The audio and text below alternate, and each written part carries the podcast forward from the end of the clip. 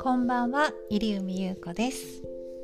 え今日はですね接客で必要だと。それはわかるけどまあ言葉だけ聞くとよくわからないというですね。具体的にはそれってどういうことかなっていうことを私なりに考えてお伝えしてみようと思います。なので今日は、えー、接客関係のお話ですね。はい私は日頃接客を受ける時お客様の立場で接客を受ける時にはこうついついですね厳しい目で見てしまいがちなんです。嫌なお客さんですね私はね。そうなんですよ。ついついですね接客に厳しくなってしまうんです。で最近は、まあ、スーパーとかまあ、薬屋さんとかですね。日用品日用雑貨。あとは、まあ、病院関係とか、まあ、飲食店ぐらいですかね。ちょっとランチ行こうかみたいな感じで飲食店ぐらいしか、まあ、それぐらいしかですね、まあ、外出がないのでなかなかですね、まあ、接客を受けることが、まあ、ないんですけれども今まさしくその東京もお店はですね、まあ、やってるとこもねあるんですけど、まあ、その都の要請に、えー、反してですね営業している商業施設もありますが、まあ、大体が閉まってるということで、まあ、なかなか接客をですね受ける機会はないんですけれどもまあそんな中ですね接客対応が、まあ、すごいなっていうわこの人素晴らしいなとかですね。あとは見習見習いたいなっていう風な方がまあ実際いますがしかしえっていうのもね 何なのっていうぐらいですね、まあ、ちょっと態度悪すぎるっていうですね。接客にはまあイラッとするというところが正直なところなんですが、まあ、これもですね他の人は何とも思わないかもしれない。別にそんな接客にですねこだわってないので。特に別に何とも思いませんという方もたくさんいらっしゃると思うんですが、まあ、私は敏感ということでこうなぜ私がですねこうなってしまうかというとですね私は、まあ、接客対応のですね期待値が高いんですよね。そう。だからこうこういう人クレームとか言いやすいですね。私クレームとか結構言いやすいタイプだと思います。そう。期待が高いっていうことですよね。クレームを言う人も期待が高いので期待値が高すぎてクレームを起こしちゃうっていうことが、まあ、結構ありますということで。うん私はですねお客様にあお客様の立場の時はですねお店にまあ、過剰な期待をしているということで、まあ、当然ですね一定のサービスを受けられると思っていますでも対応が期待以下だと期待していた分裏切られた気がしてなんかこう私の気持ちを分かってもらえなかったという気がして怒りになってしまうということですね。まあ、怒りは二次感情ってよく言いますから何かを感じてから怒りがこみ上げるということで、まあ、期待したその後ですね裏切られたという思いで怒りの感情が生まれるというですね、まあ、クレームの典型的なパターンなんですがそうさてですね今日前置きが長くなってしまいましたが今日はですねその言葉だけだとよくわからないその言葉はですね漢字がいいってなんか人当たりがいいとかですね。感じがいいっていうことについてちょっと話したいと思います。こうですね。接客では最高の武器になるこの感じがいい人っていうのはどういうことでしょう？ということなんですけど、まあ、行動ならですね実は以前の配信でお伝えしたですね、まあ、丁寧な所作と言うべきか具体的にその時説明している内容は、えコンビニさんのあコンビニさん？コンビニの店員さんの、えーと、その片手じゃなくて両手でやる仕草がなんかすごくですねなんか感じがいいって思ったっていうそのなんかいいなっていうのが何だったか追求してみたらその手を添えるっていうことだったっていうことをですね話しているあの配信があるんですけどまあ、行動でしたら、まあ、丁寧なですね手を添えるっていうのがあると思うんですけどこの感じが良いなっていうのは結構その人の雰囲気とか印象が大きいのかなというふうに感じます。言葉とかよりもこの雰囲気なんかその方が醸し出すこう雰囲気とか印象で感じがいいにつながるのかなと思うんですけど、まあ、雰囲気や印象を良くするために手っ取り早くできるとしたら笑顔でいるっていうことなんですけど、まあ、笑顔も行動なのかな？表情ですね。表情の中でも笑顔はやっぱりその人の魅力を一番にこう引き出すというか笑顔が素敵な人は感じがいいですね。感じがいいに直結するんじゃないかなと思います。でまた素敵な笑顔っていうのはこう健康な体とこうなんかこう素直な優しいですね。気持ちがないと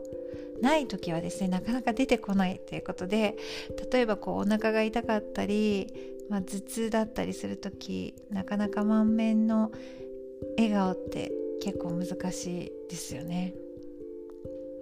で接客する私、まあ、接客する立場の方は、まあ、人間なのでですね、まあ、当然そういう時もあるというですねそう分かっているんですけれどもまあその分ですね元気な時に頑張ろうっていう感じでよかいいんじゃないかなと私は思います当然できる限り常にベストコンディションでいられるように気をつけるっていうのはまあプロですからね。その体調管理気をつけましょうっていうことなんですがまあ、この最高な笑顔が出る体調が良くて気分も良くてという最高の状態の時にはですね笑顔が出ない時に備えて笑顔でいればいいっていうですね。私そういうふうに思っていてそれ感じの良さにつながるんじゃないかなっていうふうに思っています。そう会社員時代はですね、まあ、体調が悪いっていう風にねあのすいません体調が悪くてってみんな申し訳なさそうにですね言ってくるこう部下に対してはまあまあいいよと元気な時に今日の分ね頑張ればいいよって言って元気な時にその分笑顔でいればいいよって言ってあのよく言ってましたけれども、まあ、笑顔貯金をですねしとけばいいなとそんな風に思います。はい。そうですね。もう一つ今日話したいことあってちょっと時間長くなっちゃってるかな。長くなっちゃうかもしれない。あまだ大丈夫ですね。私はですねなんと、えー、パーソナルな話をするとですね韓国アイドルが好きです。ということでまあですねどこの誰のファンですかっていうとですねもう今活動あまりしてないんですけどビッグバンというですねグループのファンでした。うん兵役というのがね韓国ありますのでまあ皆さんですねいよいよ年頃が来て兵役に行ってしまって活動をですね休止するんですけれどもまあ、このですねメンバーの1人は実はその5人のグループなんですけどそのうちの1人はですねなんと芸能界を引退してしまっているということで、まあ、カムバックはないんじゃないのかとかですね4人でやるのかとか個人で行くのかとかですねいろいろありますがまあ当然なんですけれどもあ当然ってことはないか。これあるあるなんですけどこの韓国のアイドルのグループが好きってなるとそのアイドルが所属している事務所のですねアーティストまるっと全員好きっていうですね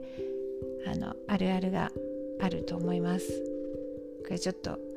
知らない方はですねなんでっていう感じで まあ、でも結構日本のねあの事務所で好きっていうのあると思うんですけどもまあそうですね実はまあ私はですねこのビッグバンが所属している YG というですね事務所ですね韓国の YG という事務所のアーティストのことはみんな好きです。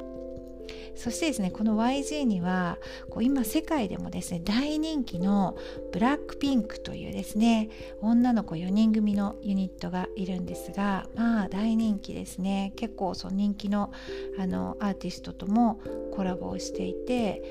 まあ、4人ですね全員見事に可愛いというですね。まあ素晴らしい。売れるべくして売れたって、だいぶひいきしてますけれどもそんなあのアイドルがいて、まあ、突然ですねなんでこのアイドルの話さっきまで感じがいいとか接客のなんかお仕事の話だったのになんでアイドル出てきたんだと思うかもしれないんですけれどもこのですねブラックピンクの、え、曲の歌詞にですね、え、私が今まで言語化できなかったけどあそういうことそういうことって思う歌詞があるんですよね。それを今日ついでに紹介したいなって思っていてそのブラックピンクの曲はですねこれ曲名「ドゥドゥドゥ」っていうんですけど「ドゥドゥドゥ」ってね何の音って 音なのかしらってな韓国語かなって思うかもしれないんですけどこれ多分擬音でなんか銃声の音とかねあのメンバーの一人がですねこれって銃声の音とも言えるんですけどまあその立ち向かうとかまあ何でしょうねこう叫ぶ言葉とかなんかそういうななんでしょうね立ち向かう戦うっていうそういうような言葉だなって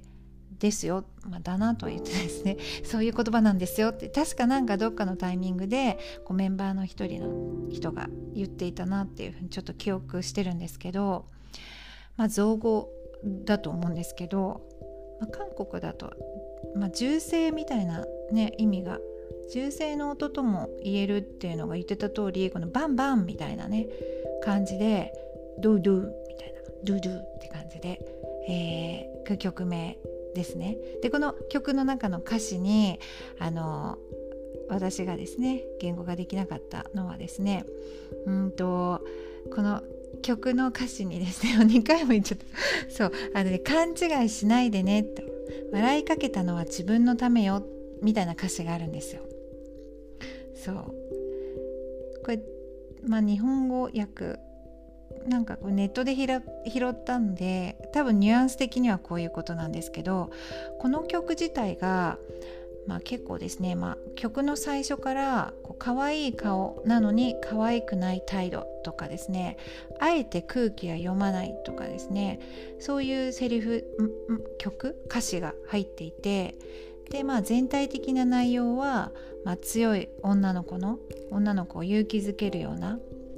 こうかっこいいですね歌詞が多いということで、まあ、これ作曲したですねテディさんっていうですね、まあ、テディさん。つまりブラックピンクの曲が好きなんじゃなくてこのテディさんが好きっていうのもあるかもしれないんですけどこれをですね歌う、まあ、4人の女の子がとってもかっこいいということでこれすごく私前から言いたかったというか思っていた密かに思っていたことでそうなんですよね。なんかそうまあ、笑顔でいるんですけどそれって自分のためだよみたいな。そうだって感じがいい方が得するでしょみたいな。ところは正直あるんですよね。そう。それをですね歌詞にしたんでちょっとびっくりしてより好きになったという、まあ、そんなことをお伝えしていました。ま言いたいことがですね十分言えた。まあちょっとこれ意味わかんなかったらなんか申し訳ないんですけれどもそう。なんかねあのそういうことです。まあ、笑顔でいましょうということです感じがいい人に思われるために笑顔でいましょう。それも自分のためですよということで言いたいことがたっぷり言えましたというところで今日も最後までお聴きくださってありがとうございました。皆様お体ご自愛ください。笑顔も忘れずに。それではまた。